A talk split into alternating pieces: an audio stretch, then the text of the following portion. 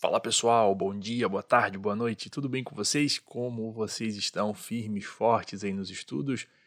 Ah, não pode parar, né, pessoal? Hoje a gente vai conversar um pouquinho é, sobre processo do trabalho, beleza? É, é lá a, a, de 2011 ainda a prova, né? Então teve bastante atualização, mas são atualizações, são cinco questões aí com súmulas super importantes, que são assuntos bastante pertinentes e que estão em voga hoje, né? Então é, são uma, aquela repetição mesmo, a história se repetindo, né?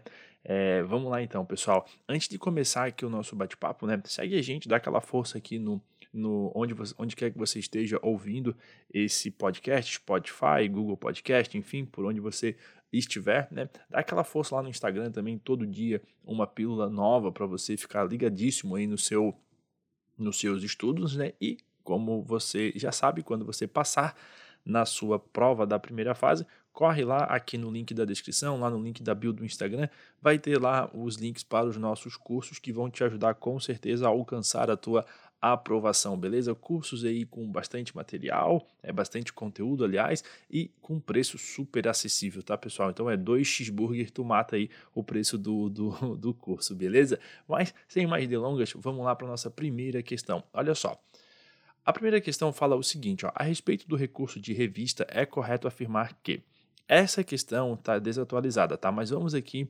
para, para a, a, questão correta diretamente, porque senão vai fazer um balaio na tua cabeça, tá? Antes, a resposta correta era a letra B. A letra B dizia o seguinte, ó, é cabível nas causas sujeitas ao procedimento sumaríssimo somente por contrariedade à súmula de jurisprudência uniforme do TST e violação direta à Constituição da República. Aqui, pessoal, é o seguinte, né? Veja, a letra B dizia que eram cabíveis em duas hipóteses apenas, né? Então, cabível na, nas causas sujeitas ao procedimento sumaríssimo. Então, no procedimento sumaríssimo, só era cabível por duas causas. Somente por contrariedade à súmula uh, de jurisprudência uniforme do TST, né, e violação contra, né, contra violação direta aí à Constituição da República. Só que nós tivemos uma atualização bastante interessante, tá? Então hoje são três hipóteses de cabimento, tá? Ah, ah, diz lá o artigo 896, parágrafo 9 da CLT, que nas causas sujeitas ao procedimento sumaríssimo somente será admitido recurso de revista por contrariedade à súmula de jurisprudência uniforme do TST ou à súmula vinculante do STF e por violação direta à Constituição Federal, tá? Então, quando o acórdão do, TR, do TRT contrariar a súmula do TST, cabe recurso de revista. Quando o acórdão do TRT contrariar a Constituição Federal, cabe recurso de revista. E quando o acórdão do TRT contrariar a súmula vinculante, do, do, STF, cabe recurso de revista. Isso quando nós estamos falando do procedimento sumaríssimo, beleza?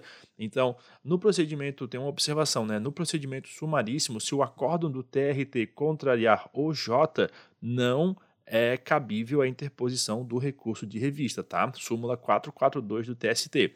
De outra, de outro lado, nos demais procedimentos trabalhistas, aí sim, se o acórdão do TRT contrariar a OJ, é cabível a interposição do recurso de revista. Isso está na OJ 219 da SDI 1 do TST tá? Fica esperto quanto a isso. Só não cabe, então, né, no caso, é, recurso de revista é, por contrariedade à OJ no procedimento sumaríssimo, tá? Fica esperto aí, pessoal, beleza?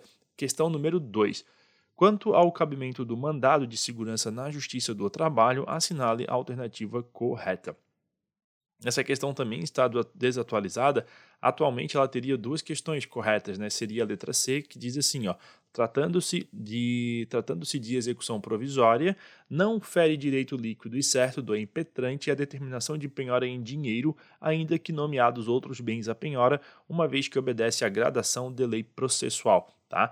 Antes essa questão não era correta, agora tá. A letra A também estava certa. Fala assim, ó: o mandado de segurança é impetrado contra a decisão liminar que concedeu a tutela antecipada perde o objeto quando da superveniência de sentença nos autos originários. Então, hoje teriam duas respostas corretas, né? Por quê? Primeiro você vai dar uma olhada na súmula 414 do TST Essa súmula vai falar sobre mandado de segurança, tutela provisória concedida antes ou na sentença, tá? É, veio aí uma nova redação em decorrência justamente do CPC de 2015, porque essa prova é de 2011, tá? Então, só por, por causa disso. Diz a súmula nos seus três itens que a tutela provisória concedida na sentença não comporta impugnação pela via do mandado de segurança, por ser impugnável mediante recurso ordinário é admissível de efeito, a obtenção, aliás, né, de efeito suspensivo ao recurso ordinário mediante requerimento dirigido ao tribunal, ao relator ou ao presidente ou ao vice-presidente do tribunal recorrido por aplicação subsidiária ao processo do trabalho do artigo 1029, parágrafo 5 do CPC de 2015, beleza? O item 2 da 414 diz que, no caso de a tutela provisória haver sido concedida ou indeferida antes da sentença, cabe mandado de segurança em face da inexistência de recurso próprio. E o que nos interessa, o item 3, fala que a superveniência da sentença nos autos originários faz perder o objeto do mandado de segurança que impugnava a concessão ou o indeferimento da tutela provisória. Aí, tem também, vale a pena você anotar, a súmula 417, que fala do mandado de segurança penhora em dinheiro, né?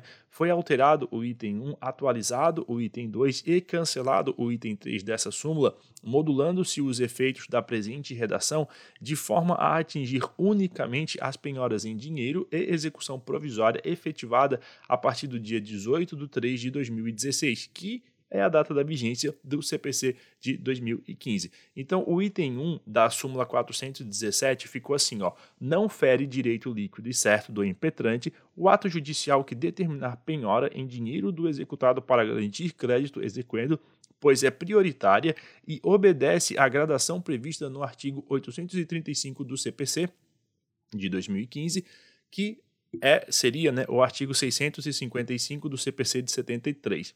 E o item 2 diz que, havendo discordância do credor em execução definitiva, não tenho executado direito líquido e certo a que os valores penhorados em dinheiro fiquem depositados no próprio banco, ainda que atenda aos requisitos do artigo 840, inciso 1 do CPC de 2015, que seria o artigo 666, inciso 1 do CPC de, 60, de 73, tá?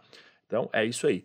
Questão número 3 também, também desatualizada, tá? Ó, assinale a alternativa correta no que diz respeito à execução trabalhista. Isso aqui, pessoal, mudou tudo, tá? Mas a, você, para você é, responder essa questão da, da execução trabalhista, você vai ver a súmula 417 também, mas quero trazer para você aqui, anota aí para você dar uma estudada depois, na súmula 419 do TST, que fala sobre a competência, embargos de terceiro, execução por carta precatória e juízo deprecado. Por quê? Porque diz o seguinte: olha só, na execução por carta precatória, os embargos de terceiro serão oferecidos no juízo deprecado salvo se indicado pelo juízo deprecante o bem constrito ou se já devolvida a carta. Artigo 676, parágrafo único do CPC de 2015, tá? Então vale a pena você ter isso aí em mãos. O restante, pessoal, nem vou ler as alternativas porque tá tudo errado, tudo virado aí por causa da reforma trabalhista e, e, e, e tudo mais, tá? Questão número 4, olha só. Essa questão, pessoal, ela é muito interessante porque ela foi anulada, tá? Porque na época da prova não tinha resposta correta para essa questão. Só que hoje essa questão ela seria plenamente possível, ela não seria anulada. Porque olha só o enunciado que bacana. Em audiência de conciliação, instrução e julgamento, o reclamado não respondeu ao pregão, mas compareceu o seu advogado, munido de procuração e dos atos constitutivos da empresa. Dada a palavra ao reclamante, seu, seu advogado requereu que a empresa fosse considerada revel e confessa, pelo que o juiz indeferiu a juntada da defesa escrita que o advogado da parte reclamada pretendia apresentar tá? Então, só para vocês entenderem, né? Revel e tal não apareceu ali na empresa, mas apareceu o advogado com a defesa escrita. Na época da prova 2011, isso era revel, confissão da matéria, da matéria alegada e, e, e, já era, né? A empresa que se vira depois. Só que hoje não. Hoje nós temos o artigo 844 parágrafo 5 que foi incluído aí pela reforma trabalhista, que diz que, olha só, ainda que ausente o reclamado, presente o advogado na audiência, serão aceitos a contestação e os documentos eventualmente apresentados. Então, hoje, essa questão ela não só não seria anulada, como seria plenamente possível, tá? Sem discussão aí, beleza? É, são aí os direitos se modulando ao tempo, para o bom e para né, bem e para ruim, né? Depende do lado que você está, beleza? Questão número 5, a única que não foi, não foi alterada aí, não teve, não teve é, atualização. A questão número 5 dizia assim: ó, lavrado o auto de infração contra uma empresa por alegada violação às normas da CLT, o valor da multa importa em 5 mil reais. Pretendendo recorrer administrativamente da multa, a empresa. Aí tem várias opções, né? A primeira diz assim: ó, deverá recolher o valor da multa que ficará retida até o julgamento do recurso administrativo. Está errado. A letra C diz assim: ó, para ser isenta do depósito da multa, deverá valer-se de ação própria requerendo judicialmente a isenção até o julgamento do recurso administrativo. Também está errada. A letra D diz assim: ó, não precisará depositar a multa, pois isso somente será obrigatório se desejar ajuizar ação anulatória perante a Justiça do Trabalho. Isso está tudo errado, tá? A resposta correta é a letra B, que fala assim: ó, não precisará recolher qualquer multa para ter apreciado o seu recurso administrativo, beleza? Isso você vai encontrar fundamento em dois lugares. Primeiro, súmula vinculante número 21, que diz que é inconstitucional a exigência de depósito ou arrolamento prévios de dinheiro ou bens para admissibilidade de recurso administrativo. Além disso, temos a súmula 424 do TST, que vai dizer ali, né, é, vai falar sobre exigibilidade, depósito prévio do valor da multa, pressupostos de admissibilidade de recurso administrativo.